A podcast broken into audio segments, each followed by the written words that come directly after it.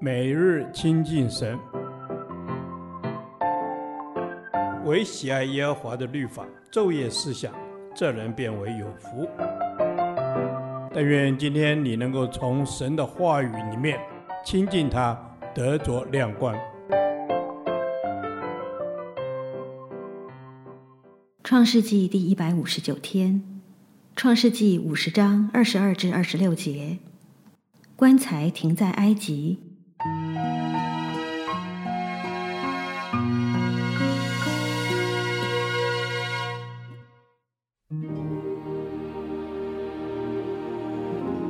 约瑟和他父亲的眷属都住在埃及。约瑟活了一百一十岁。约瑟得见以法莲第三代的子孙。玛拿西的孙子玛吉的儿子也养在约瑟的膝上。约瑟对他弟兄们说：“我要死了，但神必定看顾你们，领你们从这地上去，到他起誓所应许给亚伯拉罕、以撒、雅各之地。”约瑟叫以色列的子孙起誓说：“神必定看顾你们，你们要把我的骸骨从这里搬上去。”约瑟死了，正一百一十岁，人用香料将他熏了。把他收敛在棺材里，停在埃及。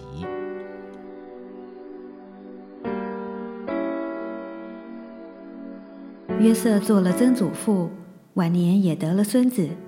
在他完成了上帝托付给他的工作，回天家之前，上帝也让他享受了天伦之乐。地上当然没有天上好，但是地上的经验可以帮助我们成长。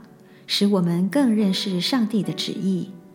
地上的经验是为了天上的预备，让我们更向往那有福的美地。夫妻关系可以让我们体会耶稣是我们的新郎；亲子关系让我们能体会天父的心肠，我们才能明白他是如何看顾属他的子民。约瑟的工作完成了，他的生命也会结束。但他临终前再次提醒他的兄弟们说：“神必定看顾你们，领你们从这地上去。因着神必定看顾你们，他要以色列的子孙把他的骸骨一同带到应许之地。他始终坚信上帝的应许，并没有以埃及为永远的家乡。他和雅各一样，虽未得着应许之地。”但却凭信心留一命，因为他确信上帝必看顾，上帝的应许也终将成就。创世纪以上帝开天辟地开始，以一口棺材结束。开天辟地何等伟大，世界充满着生机与希望。一口棺材何等凄凉悲哀，一个人动也不动地躺在那里。什么都不能做，这说明了上帝的伟大、全能和无限，也说明了人的渺小、软弱和无奈。除非我们和这位永生的上帝连接上了，否则到头来我们只有一口棺材而已。靠人总有结束的一天，靠上帝则是永永远远。主耶稣啊，唯有你是我们生命的意义与价值。若离了你，我的生命就只剩下一口棺材。主啊，让我的眼目随时定睛在你的身上，坚信你的应许以及你的永约。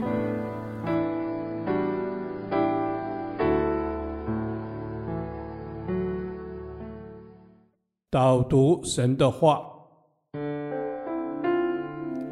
希伯来书十一章十三节，这些人都是存着信心死的，并没有得着所应许的，却从远处望见，且欢喜迎接，又承认自己在世上是客旅，是寄居的。阿门。是的，主啊，这些人他们是死在信心里面的，他们没有看到那个的成果，但是他们从远处望见。他们就信靠，他们就欢喜，哦，主啊，求你自己将这样子的信心放在我的里头，恩主让我能够学习他们的样子，让我可以存的信心时，虽然没有看见所应许的，却从远处望见，且欢喜迎接。是的，主耶稣，我们相信你的应许，我们因着信心相信你的应许，因为你的应许就是你的话，就是真理，Amen. 你的应许是不改变的。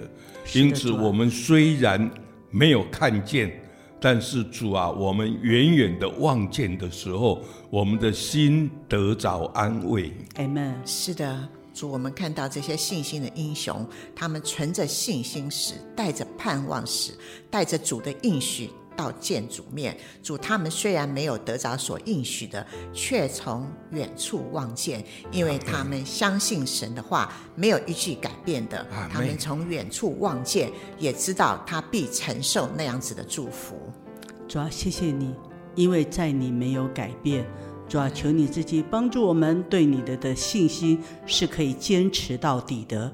主啊，你所看见的信心是至死不变的信心。阿门。哦，主啊，让我们在世，恩主，我们就只是客旅，就只是寄居，让我不在乎我在世的生活，乃是定睛在你的身上。是的，谢谢主耶稣，你让我承认在自己在世上是客旅，是寄居的。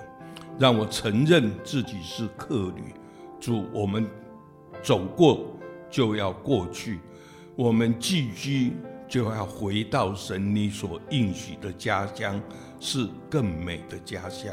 是的。奉主耶稣基督的名祷告，阿门。耶和华，你的话安定在天，直到永远。愿神祝福我们。